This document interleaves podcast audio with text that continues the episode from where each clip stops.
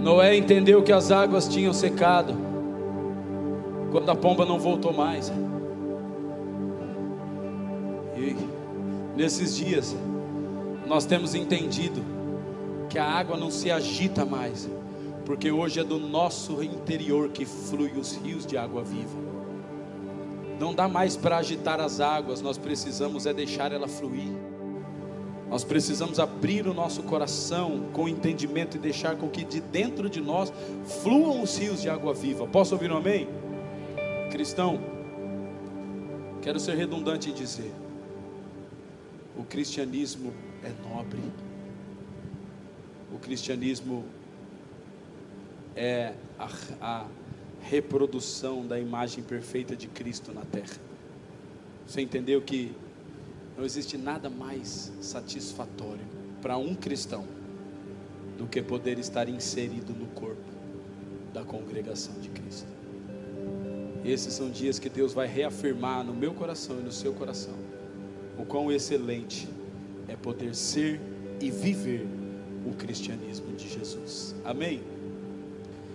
Irmãos, quem nos visita aqui pela primeira vez, deixa eu ver. Sejam bem-vindos, sejam bem-vindos. Sejam bem-vindos em nome de Jesus. Irmãos, nós, nos últimos meses, estamos entendendo a carta, a cartilha que Deus tem descrito a nós. Cada mensagem que nós ouvimos, como eu disse domingo passado, não é o que Deus quer nos ensinar, é o que Ele quer nos tornar. E é evidente que Deus vai começar a devolver para mim e para você a fome pela palavra. Uma das objeções para ser abençoado em Deuteronômio capítulo 28 é se ouvires a minha voz. Então não importa que você esteja numa igreja ouvindo uma pregação, o que importa é que você esteja no espírito ouvindo a voz dele. Se você estiver aqui mesmo e você não estiver ouvindo a voz do espírito através da pregação, de nada vale.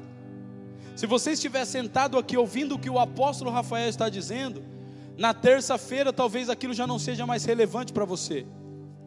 Por favor, entenda isso.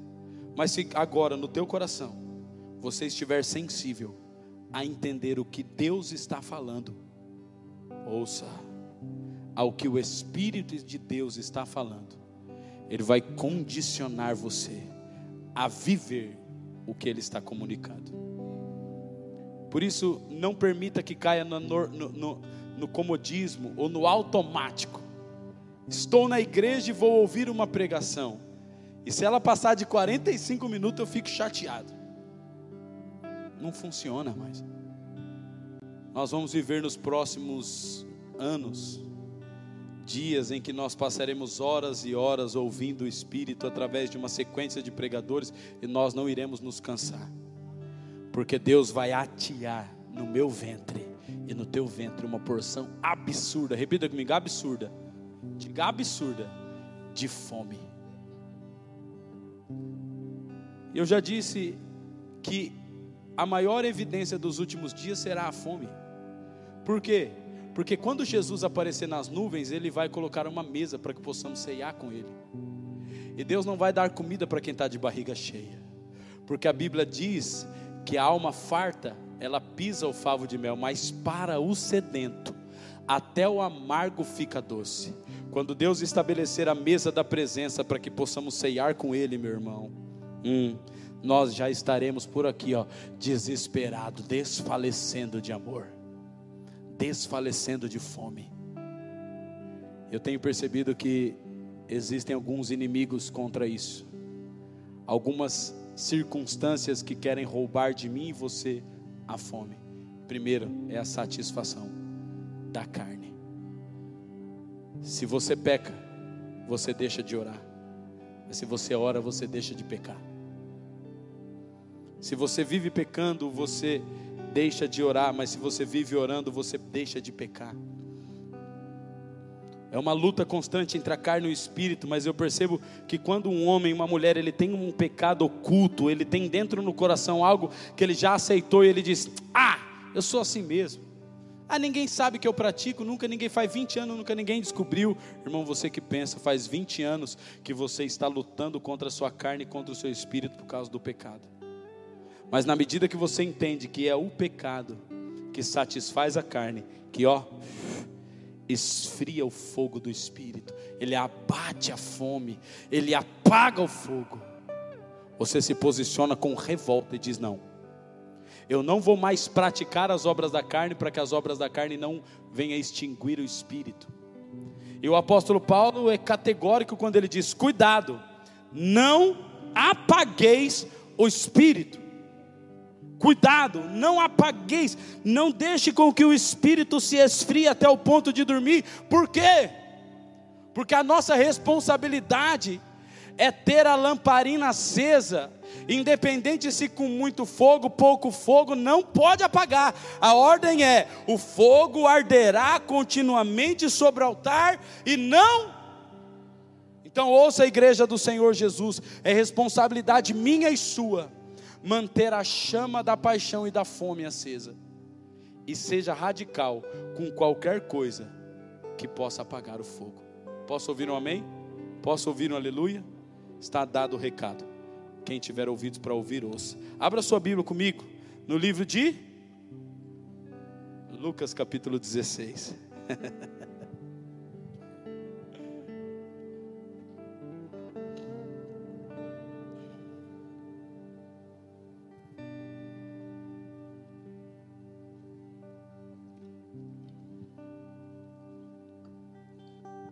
Lucas capítulo 16.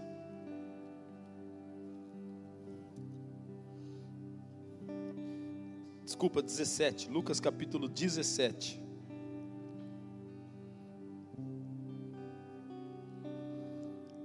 Nós vamos ver, ler a partir do versículo 20. A alegoria clara dos dias de hoje. Clara, clara, clara. Lucas capítulo 17 a partir do versículo 20. Estão comigo? Quem está comigo, diga amém. Quem está comigo, diga aleluia. Diga glória a Deus. Com a boca cheia, fala glória a Deus. Vamos lá, versículo 20. Obrigado, Espírito Santo.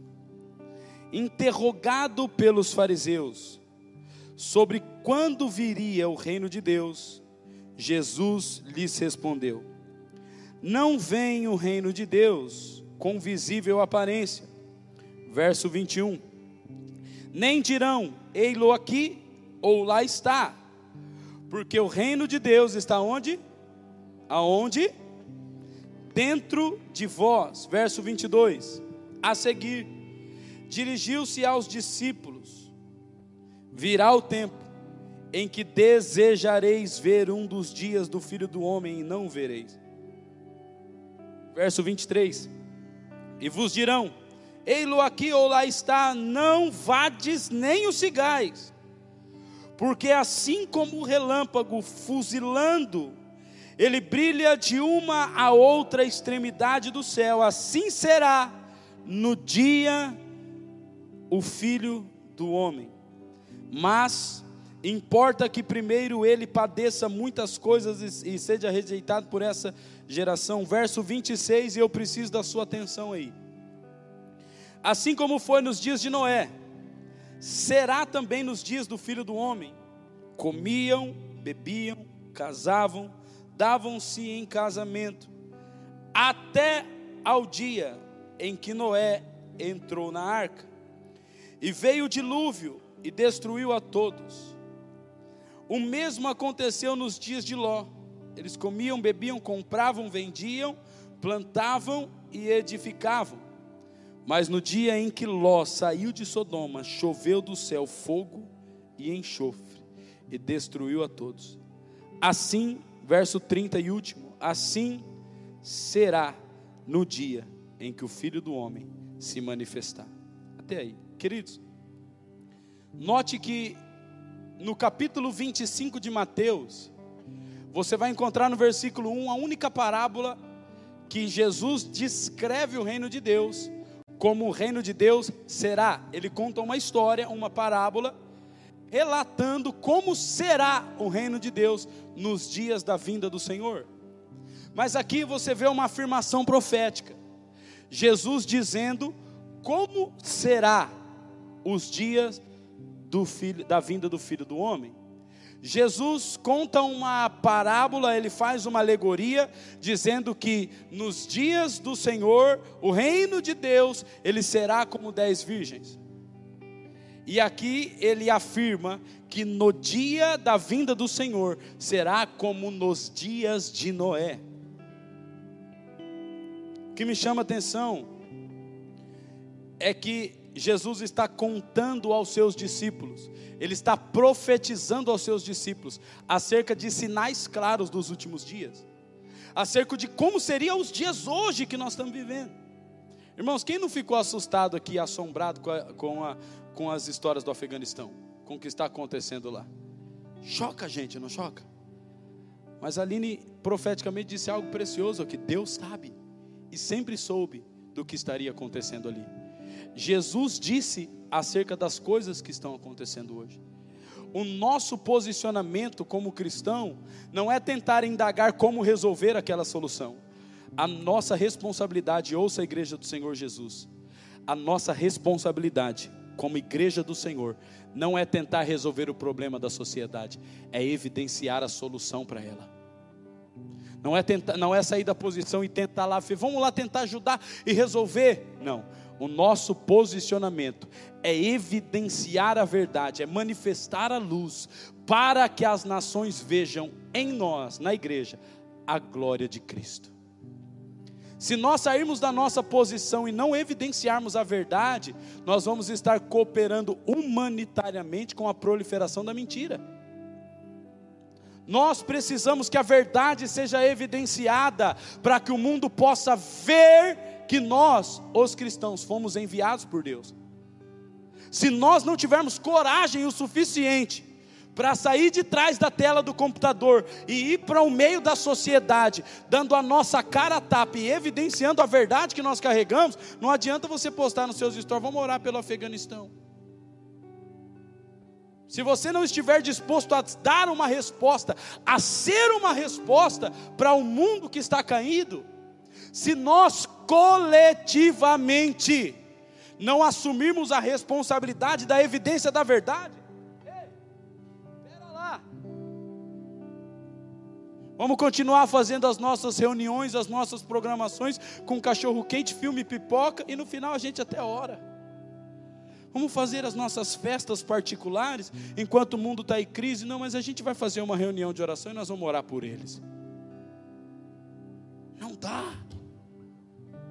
Não dá para que a gente possa viver de forma introvertida aquilo que Deus mandou ser manifesto. Não dá para a gente viver de forma particular o que Deus quer que seja coletivo. Irmãos, você pode se assustar com o que eu vou te dizer agora. Mas a igreja dos últimos dias, ela está tomando uma proporção apostólica e profética tão grande que você não vai mais ouvir a mensagem de que Jesus vai te abençoar e mudar a sua vidinha para você ficar feliz com ele. Isso não vai dar.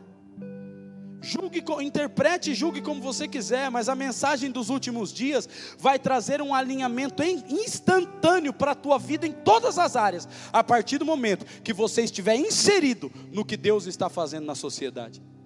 Irmãos, Deus não, Deus não vai mais parar no mimo dos filhos meninos imaturos. Deus não vai mais parar no filho dos mimos que não querem acompanhar o que o pai está fazendo. Você vai ver cristãos patinando o resto da vida até Jesus voltar e vão para a eternidade ser salvos e serem uma bênção. Mas nessa terra só vai ter a vida reluzente, alinhada e vivificada pelo Espírito aqueles que estiverem dispostos no coração a cooperar com o que o Pai está fazendo, a viver de acordo com a vontade de Deus. Quanto tempo nos dias passados nós orávamos e fazíamos campanha para Jesus abrir uma porta de emprego? E eu lembro que eu ia para a igreja, 45 minutos, uma hora do culto, era dado para as oportunidades dos testemunhos. Quem que é dessa época? Hã? Alguém aqui quer dar um testemunho? Levanta sua mão.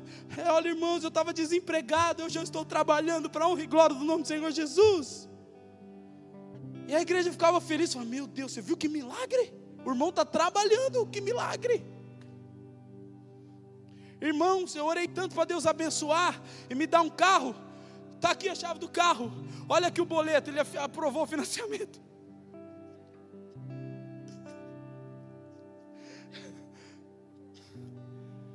aleluia, era um rebuliço. E a gente se alegrava com essas coisas. Irmãos, hoje Deus vai falar para você: está precisando de um trabalho, filho? Acorda pela manhãzinha, ó, pastinha debaixo do braço. Vamos lá, vamos trabalhar. Irmãos, todas as características triunfantes do homem, Deus deu para o homem. Todas as características triunfantes para o homem, Deus deu para o homem. Não dá mais para a gente orar para Deus fazer por nós o que Ele deu para que a gente mesmo faça. Alguém entendeu não? Senhor, abre uma porta de emprego para mim, filho, mas eu te dei inteligência, sabedoria, disposição, dois braços, duas pernas, acorda cedo, bate na porta, eu preciso trabalhar. Outro dia eu estava falando isso com um irmão que entrou no escritório. Ah, pastor, não sei, Deus não quer que eu trabalhe, não. Ah, não pare nada, nenhum trabalho. Ah, mas você está procurando? Eu estou. Não acha nada, nada. hoje mesmo eu estava entregando currículo. Falei, é, é, eu acordei e vim entregar. Falei, mas agora quatro horas da tarde. É, mas eu já tá, uma hora da tarde eu estava na rua entregando. Uma hora, meu filho. É. Falei, não, filho. Uma, se você entregar um currículo na minha empresa uma hora da tarde, eu vou ficar chateado com você, meu filho. Pelo amor de Deus. Cedo. Você quer arrumar um trabalho? Falei para ele. Vai na porta da empresa antes dela abrir e fica lá. Quando o patrão chegasse, oh, com licença, antes do senhor abrir a empresa, deixa eu me apresentar para o senhor. Estou querendo trabalhar, está aqui o meu currículo, eu posso começar agora. O que, que tem para fazer aí? Oh, eu estou vendo que esse chão está meio sujo. Você me empresta uma vassoura para me dar uma limpada aqui? O patrão vai olhar e falar: rapaz, é um cara desse que eu preciso para trabalhar. Acabou. Então, algumas coisas que Deus deu para que nós façamos, Ele nos ajudou durante muito tempo. Como o meu filho Pedro. A habilidade de andar está nele, mas durante muito tempo eu tive que pegar na mão dele até que ele não caísse mais. Você está entendendo? Hã? Quem aqui está comigo? Aleluia? Agora chega um momento que ele vai cair umas duas, três vezes. Eu falo para ele: levanta, filho, você tem que andar sozinho caminha. Então, algumas coisas naturais, Deus não está mais disposto a mimar eu e você. Acredite nisso. Pode orar, pedir, Deus vai fazer, Ele é misericordioso, Ele é bom, Ele faz. Mas Ele não vai mais operar no mimo com os filhos. Agora, se você não entendeu o que eu falei antes, eu vou repetir. Deus vai pôr um alinhamento, olha aqui para mim, um alinhamento, uma, um, um fundamento e uma, uma reluzência na vida de qualquer homem que estiver inserido na obra e no plano dele. Deus, o que é que o Senhor está fazendo nesses dias? O que é que o Senhor espera de mim nesses dias? Como eu posso cooperar com o Senhor? Como eu posso cooperar com o que o Senhor está fazendo terra, irmão? Você não vai precisar pedir para Deus alinhar a tua família. Você precisa ter sensibilidade para entrar no plano dele. Se você entrar no plano dele, meu irmão, a sua família faz assim, ó finanças, ministério, tudo vai entrando no eixo, tudo vai ficando reluzente. Por quê? É só ser inteligente. Vamos ser inteligente? Hã? Quem aqui tem filho? Levanta a mão. Quando a gente vai visitar alguém, na casa de alguém, ou alguém, a gente vai receber visita em casa, a gente não põe a melhor roupinha no filho, penteia o cabelinho, deixa ele bonitinho. Ai que bonitinho. Aí a gente entra, na casa, olha, esse é meu filho. Está arrumadinho, bonitinho. A gente tem orgulho de apresentar o filho mas a gente alinha ele. Agora, qual que é o pai que já não ficou com vergonha quando a gente vai fazer uma visita na casa de alguém, chega lá, o filho quebra tudo a casa. Esse Pedro. Aí ele quebra tudo da casa dos outros. Não, posso, fica tranquilo, criança é assim mesmo, né? Eu falei, é, criança é assim mesmo. A gente fica envergonhado quando o filho comete asneira, é assim ou não é? Hã?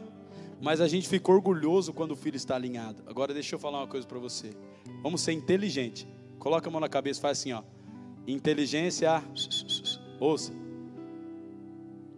Vai, Rael, você tem que fazer mão um pouquinho, filho, vai. Isso.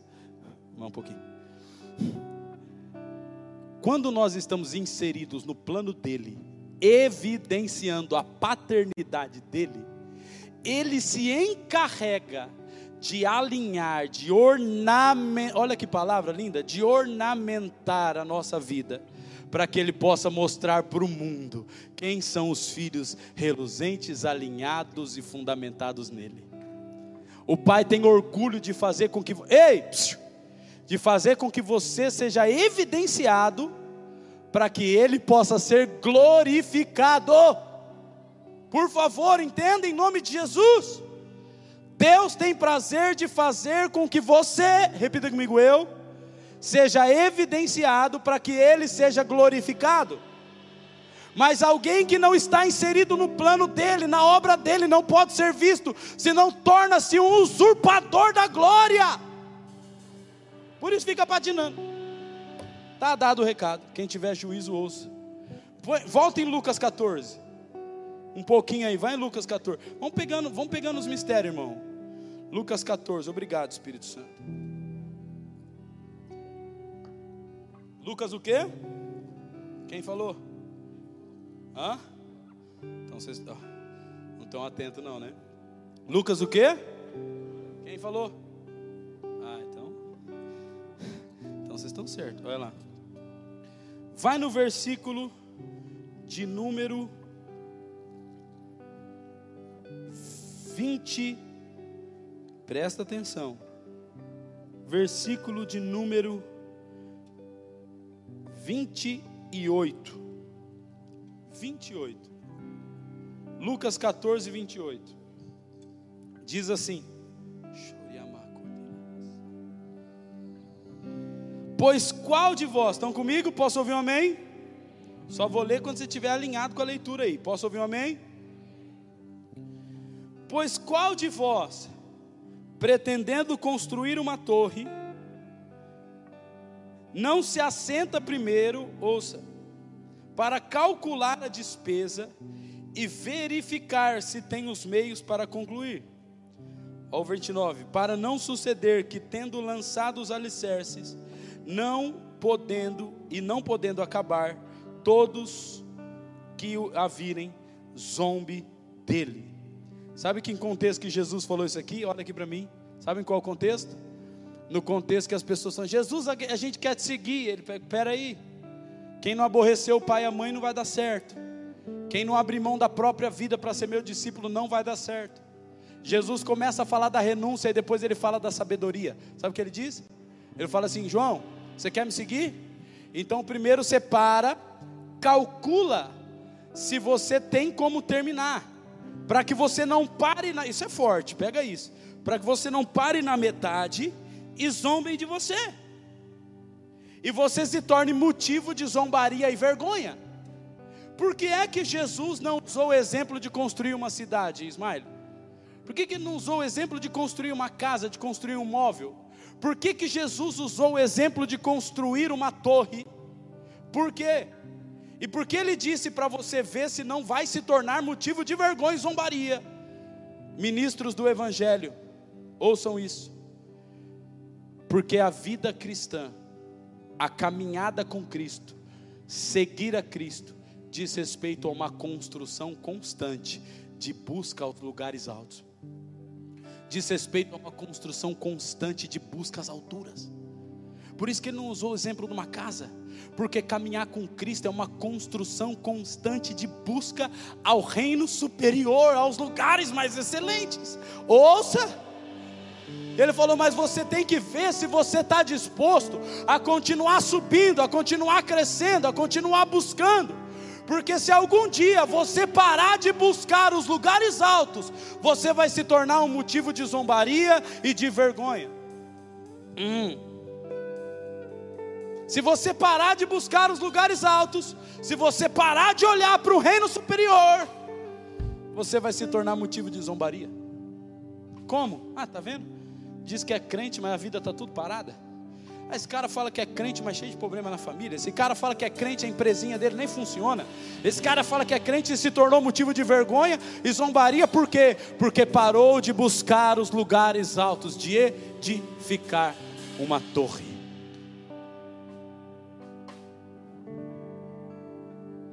Posso ouvir um amém? Algumas pessoas aqui têm que voltar a buscar os lugares altos. Alguém aqui tem que voltar a buscar as coisas maiores. Cuidado. Alguém aqui se perdeu tanto em construir a cidade que esqueceu que a caminhada com Cristo é construir uma torre.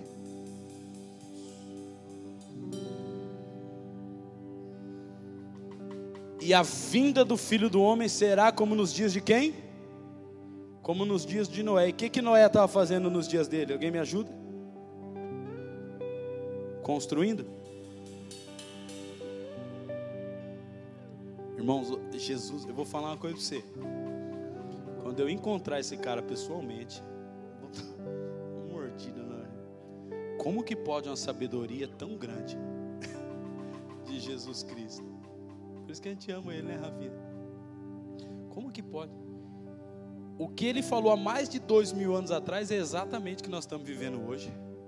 Um mundo de depravação moral. Antigamente, irmão, há, 20 anos atrás, se alguém quisesse acessar pornografia, tinha que ir numa locadora, entrar lá no fundinho, e lá no, atrás da portinha preta, lá atrás. Hoje em dia ela está aí no seu bolso aí, ó. A pornografia está aí no seu bolso, a imoralidade. Um mundo caído na perversidade. Nós estamos vivendo em dias, irmãos, piores, piores do que os dias de Sodoma e Gomorra.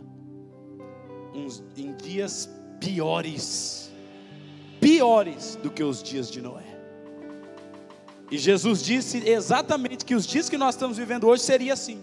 Só que ele disse, ele, obrigado. Ele nos dá a linha profética para seguir. Ele fala assim: ó, os homens, eles estarão comprando, vendendo, casando, dando-se em casamento. Mas Noé estava fazendo o quê? O que que Noé estava fazendo? Ele estava fazendo o quê? O quê? Ele estava edificando.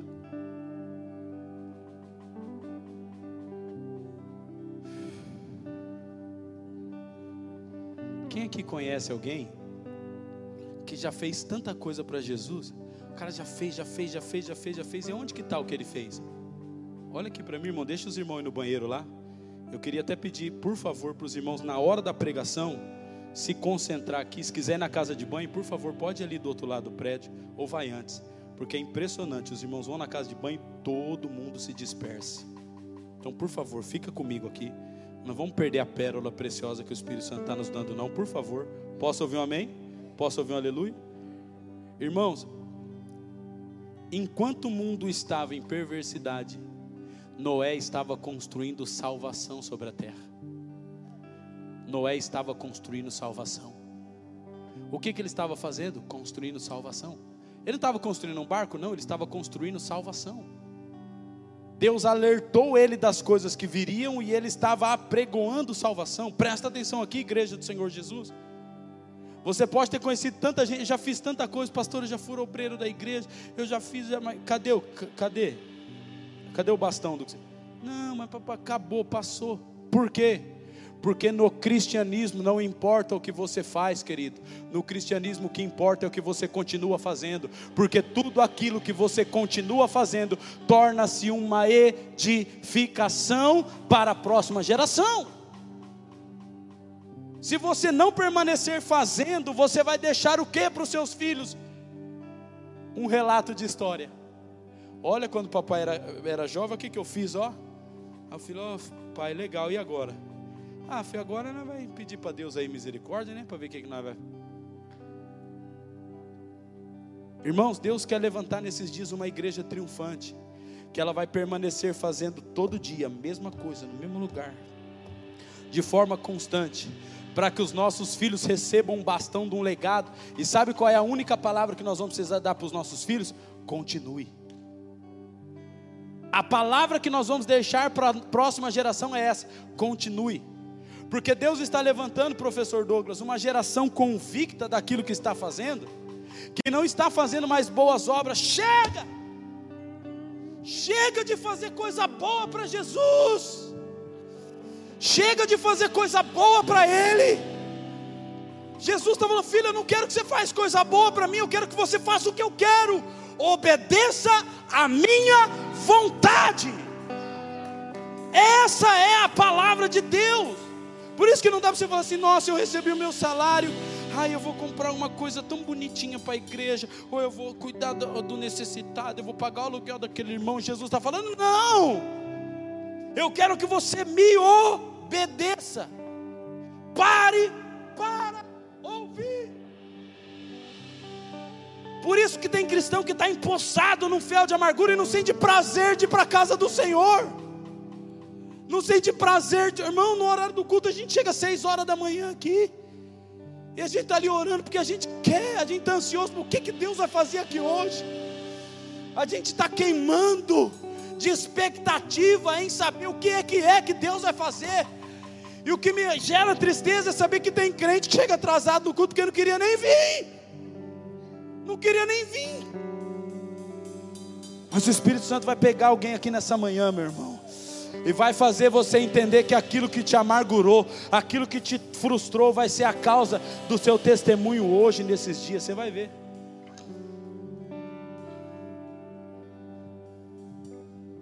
E a gente começa a expressar para Jesus: Olha, pastor, eu estou aqui para ajudar. Eu, eu, eu, vou fazer muita coisa boa. E Deus está falando: Não, não é para você fazer coisa boa, filho, é para você me obedecer.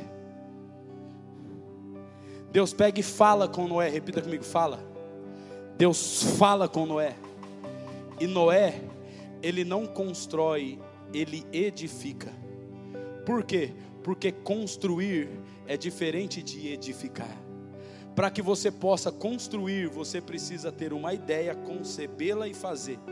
Para que você possa edificar, você só precisa obedecer o desenho que já foi posto. O arquiteto chega, ele dá um modelo, ele fala: agora edifique.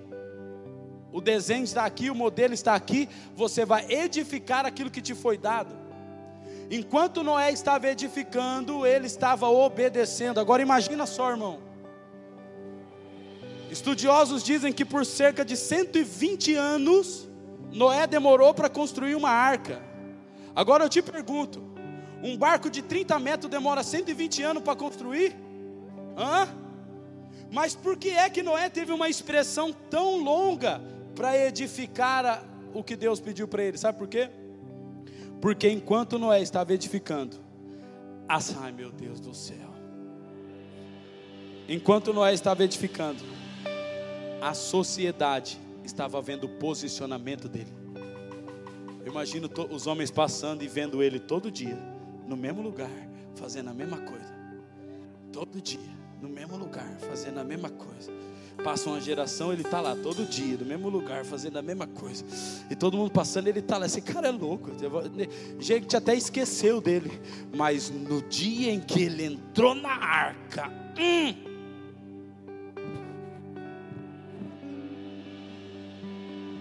Então hoje os cristãos estão preocupados com a evidência, naquilo que a gente faz, e Deus está preocupado com a posição, é no que você continua fazendo. Então o crente está preocupado com a grande obra. Pastor, vamos fazer um evento de cachorro quente na rua. Outro dia eu estava falando com um irmão, veio aqui nos visitar, e ele estava ali e falou: Pastor, que linda obra missionária que vocês fazem nas ruas. Ah, e a gente também fazia lá no Brasil, todo Natal a gente ia para a rua e a gente dava cesta básica, e era a coisa mais linda. E eu disse para ele, falei, é, vocês faziam uma coisa boa. Mas seria a obra de Deus se vocês continuassem fazendo. Porque aquilo que a gente faz pode alegrar o nosso ego. Irmão, ir para a rua na missão, servir os nossos irmãos necessitados, cara, aquilo é maravilhoso.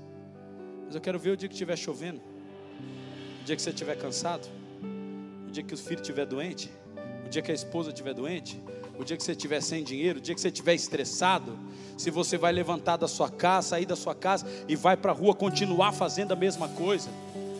Por isso que alguns pastores nos procuram, falam, a gente quer começar um trabalho social lá na igreja. Eu falo, não começa não, pastor. Primeiro senta, primeiro para, calcula se você vai ter como continuar. Porque tudo aquilo que você faz, você faz, mas o que você continua fazendo, você edifica. Alguém está entendendo?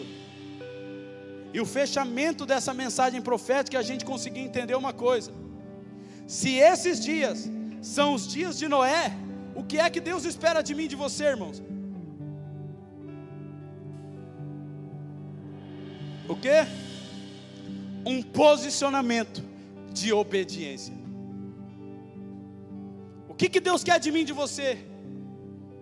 Se você não estiver dando ouvidos para o que eu estou dizendo, cuidado, você vai ficar tão chateado de vir na igreja de domingo. Vai ficar tão chato isso aqui para você, irmão. Na hora que acabar a graça do leão na parede, isso aqui vai ficar chato. Você vai falar assim: ah, ai que chatice. Se você não der ouvidos a entender que existe um plano maior, existe uma vontade maior, existe algo superior que Deus, o Criador do céu e da terra, quer revelar para mim e para você. para que eu e você possamos obedecer e continuar fazendo a mesma coisa todo dia no mesmo lugar, até que Ele venha.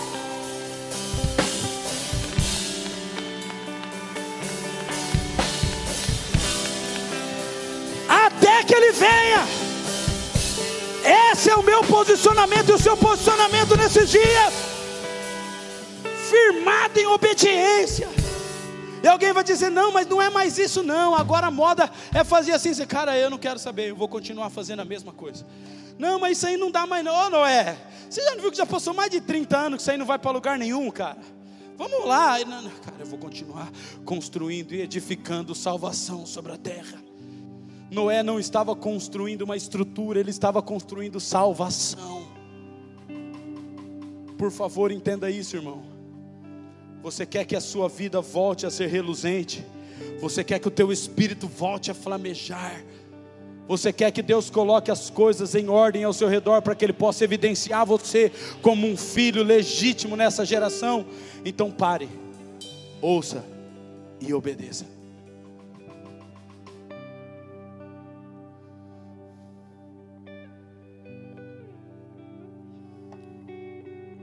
Alguém lembra de Sansão? com os olhos furados. O que, que ele estava fazendo? Alguém sabe? Hã? Preso. Na onde? Numa estrutura.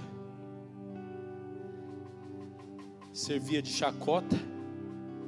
Motivo de zombaria porque ele estava preso numa estrutura.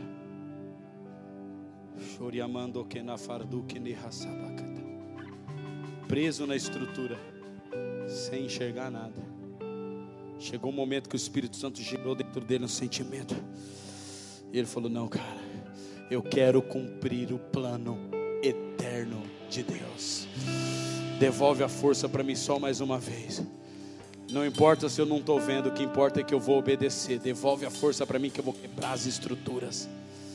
Irmãos, tem gente aqui que não está vendo e não sabe para onde vai, mas o Senhor está falando para você: não importa se você não está vendo, o que importa é que você precisa obedecer.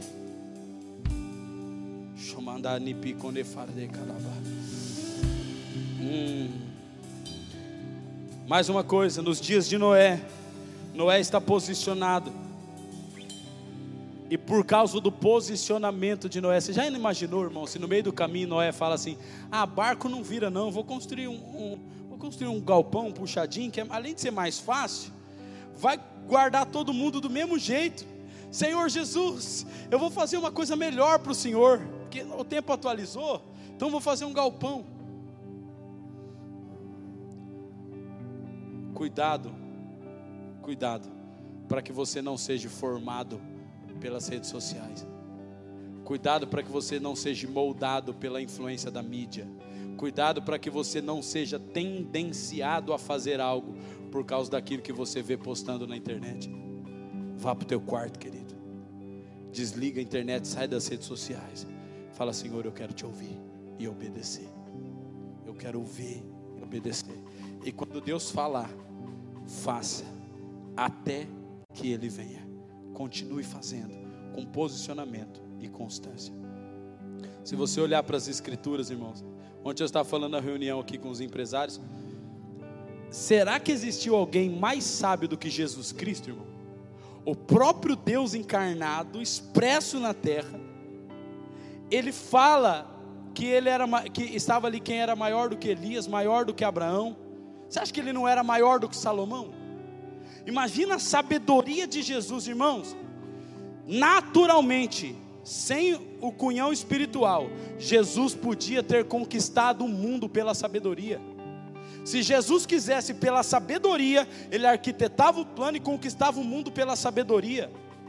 Imagina o próprio Deus encarnado, a sabedoria encarnada em Jesus Cristo. Jesus podia ter manifesto uma obra e conquistado o mundo inteiro, mas o que é que Jesus fez durante 33 anos? Ele assumiu uma forma, forma de servo, e ele foi o que? Tornou-se obediente. Mostra para mim algum plano de Jesus na Bíblia. Qual? Vamos fazer um plano? Não. Você só vê Jesus falando, eu só faço o que eu vejo meu pai fazer. Eu só falo o que eu ouço meu pai dizer. Eu só vou para onde eu ouço meu pai mandar. Eu só faço o que eu vejo meu pai fazer, porque eu assumi uma forma, a forma de obediência cristão. Cristão, ouça! Não dá para ser chamado de cristão sem assumir a mesma forma, porque nesses dias o Espírito Santo vai começar a comunicar o plano, vai ficar mais claro, vai ficar visível. Ah!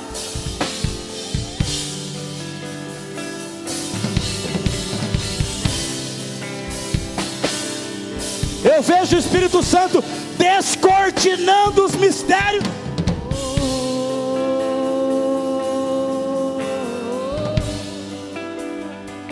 Meu, que, que...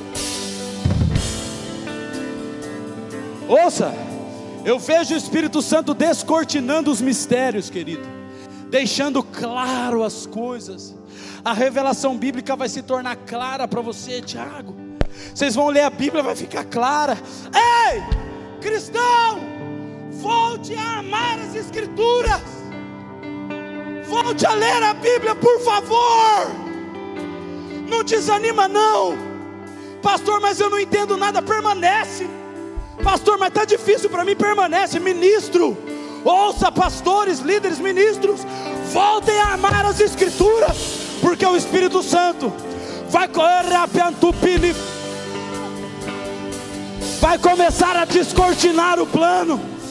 A igreja dos últimos dias não vai caminhar no escuro, nós teremos a lâmpada acesa, o plano ficará claro.